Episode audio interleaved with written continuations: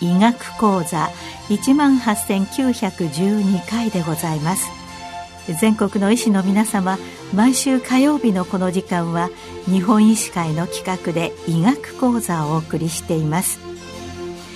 今日は睡眠時無呼吸症候群と睡眠負債と題し筑波記念病院副院長睡眠呼吸センター長末松義弘さんにお話しいただきます。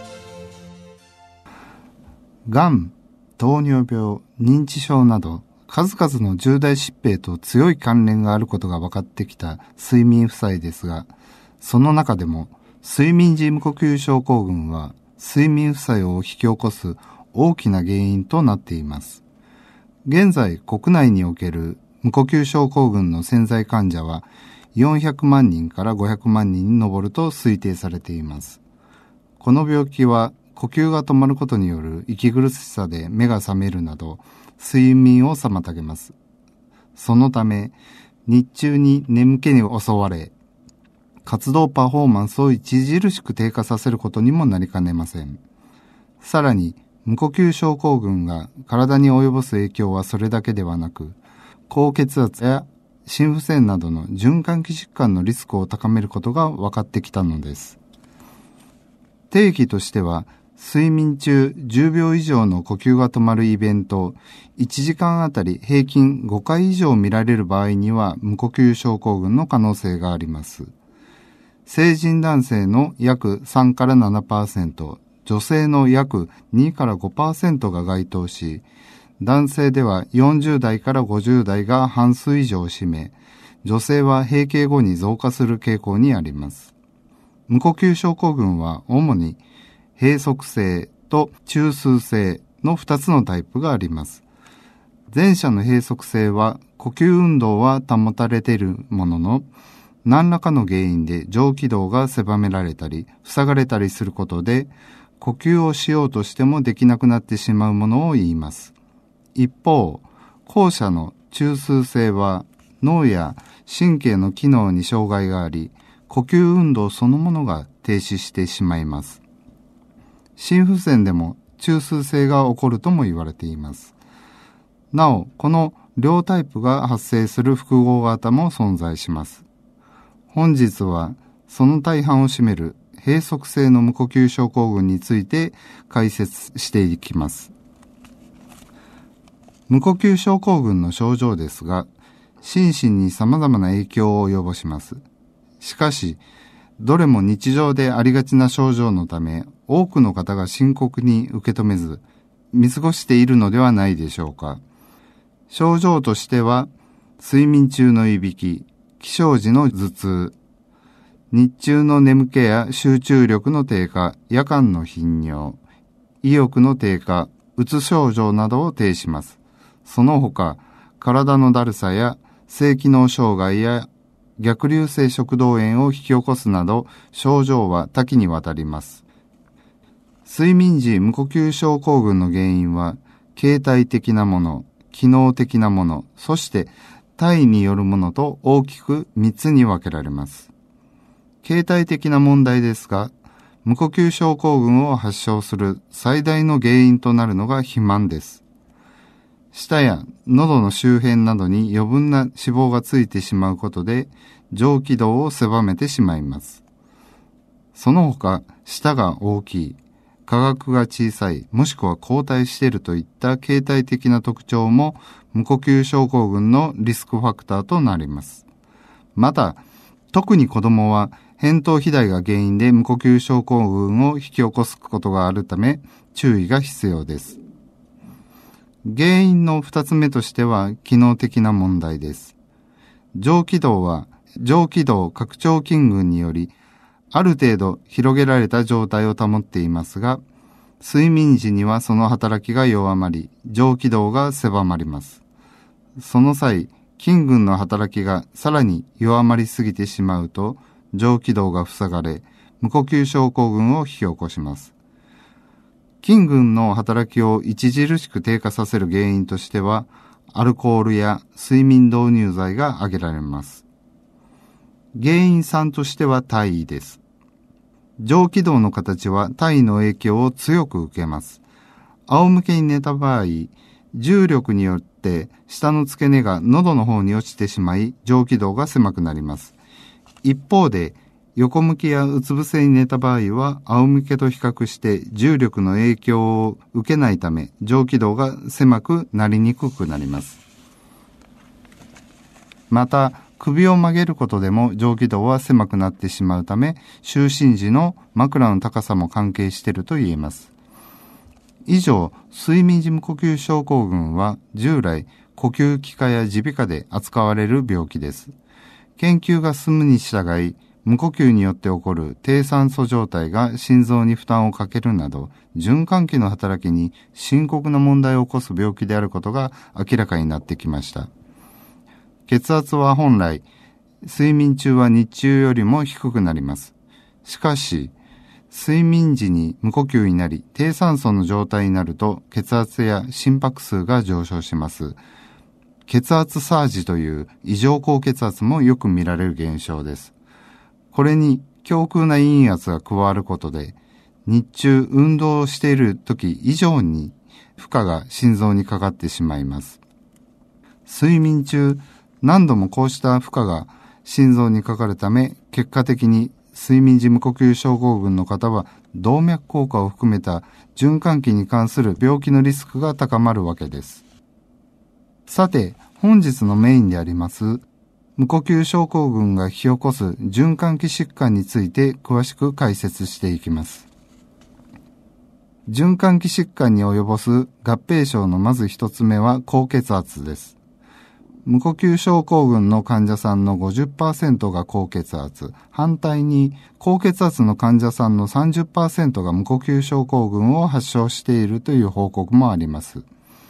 血圧は身体や精神の活動によって変動しており、これらの活動が活発になれば血圧も上がります。一方、睡眠中は身体や精神の活動が不活発であるため、血圧は低くなるのが本来の状態です。しかし、無呼吸症候群の患者さんの場合には、睡眠中に無呼吸が繰り返され、低酸素状態に陥る。また、息苦しさによる中途覚醒が生じるといったことが原因で、交感神経が優位に働きます。これにより、心臓から送り出される血液量が増加し、血圧上昇につながります。こうした夜間の交感神経の過緊張が翌日に持ち越されることは医学的にもよく知られています。合併症の二つ目が心不全です。心不全とは、心機能が低下し、全身へ十分な血液を送り出せなくなる病気です。心不全になると、日常生活を送る中ですぐに息切れがしたり、体にむくみが生じたりするようになります。無呼吸状態になることで静脈管流量も増加します。すると、これをきっかけに全身に送り出す血液量にも変化が生じ、結果的に心負担が大きくなってしまうことが、無呼吸症候群が心不全を引き起こす主な原因です。ちなみに、心不全は中枢性の無呼吸症候群とも深い関係があります。中枢性の無呼吸症候群が心不全を引き起こす原因になると同時に、心不全もまた中枢性の無呼吸症候群を誘発する原因となるようです。そのため、心不全の治療を行うことが中枢性の無呼吸症候群の予防、また治療になると言われています。合併症の三つ目が不整脈です。夜間の不整脈は無呼吸症候群の患者さんの約50%に発症します。不整脈にも様々な種類がありますが、特に心房細動が最も多いと言われています。心房細動は無呼吸症候群による低酸素などによって心筋が影響を受けることで発症します。心房細動そのものは命に関わるような影響を与えない場合もありますが、心房細動に誘発される血栓塞栓症には注意が必要です。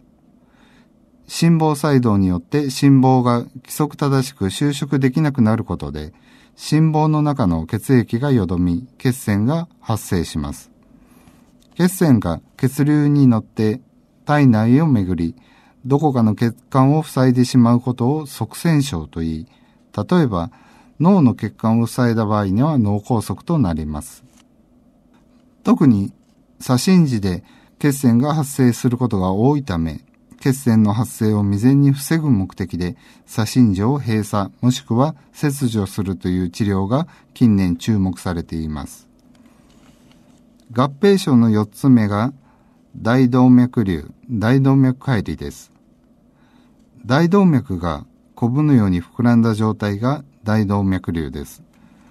大動脈瘤が破裂すると胸腔内や腹腔内に出血し、低血圧によるショック状態に陥り、命に危険が生じます。大動脈解離は大動脈の中膜が裂け、内膜と外膜の間に血液が入り込むことで発症します。多くの場合、突然の胸肺部痛で発症し、大動脈瘤と同じく命に関わる病気です。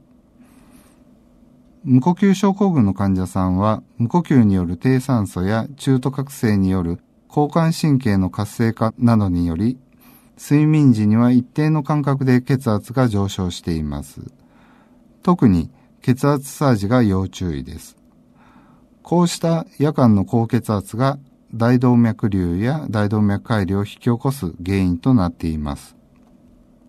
合併症の5つ目が狭心症、心筋梗塞です。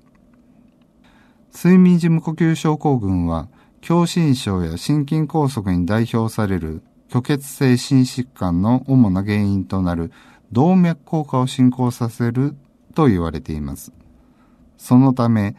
健康な方と比較して無呼吸症候群の患者さんが虚血性心疾患を発症するリスクが最大6.9倍になるという報告もあります。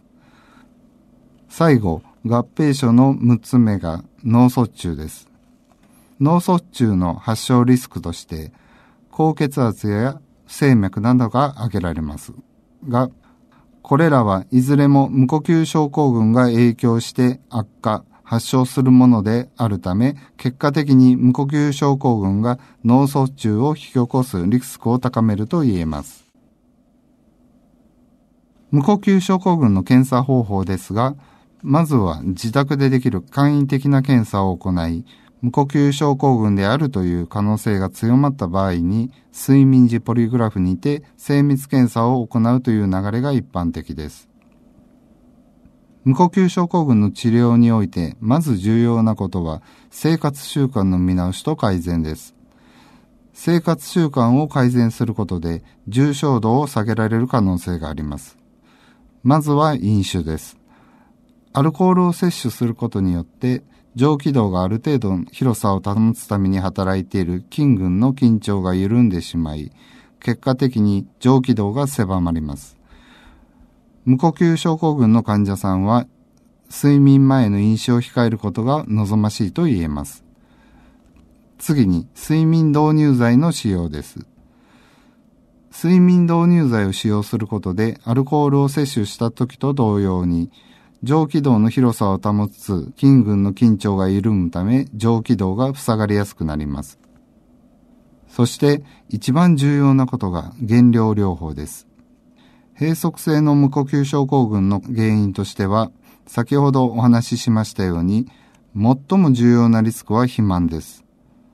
そのため肥満の患者さんは他の治療法と並行して減量の実施が必須です。次に CPAP 療法です。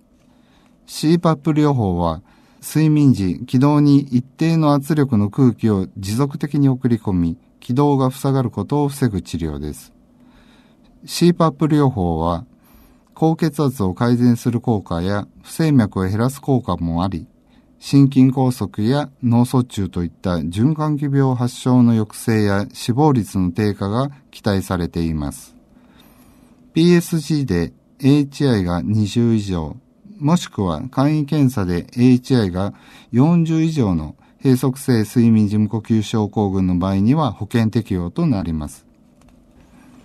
また、就寝時にマウスピースを装着することで、下顎の位置を強制的に前方に出し、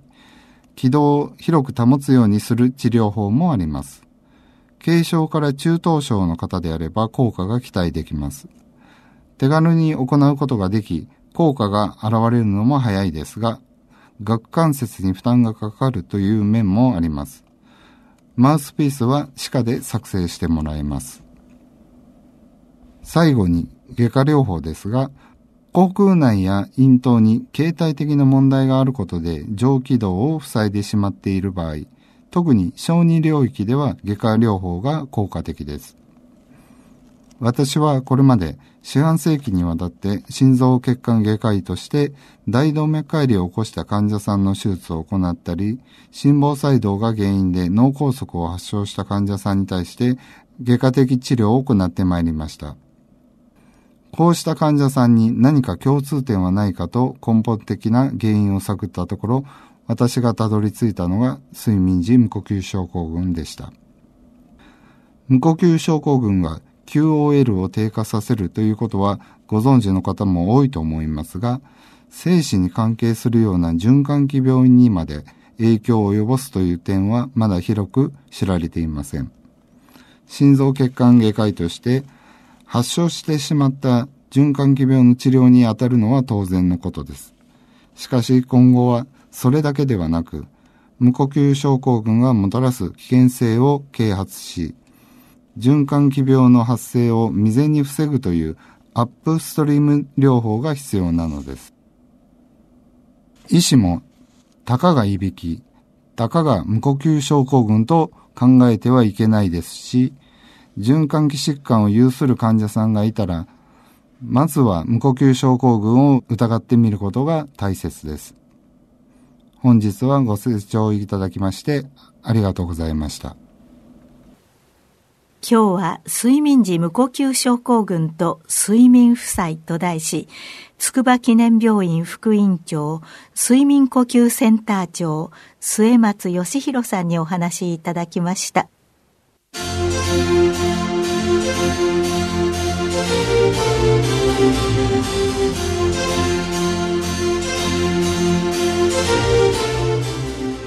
それではこれで日本医師会の企画でお送りいたしました医学講座を終わります。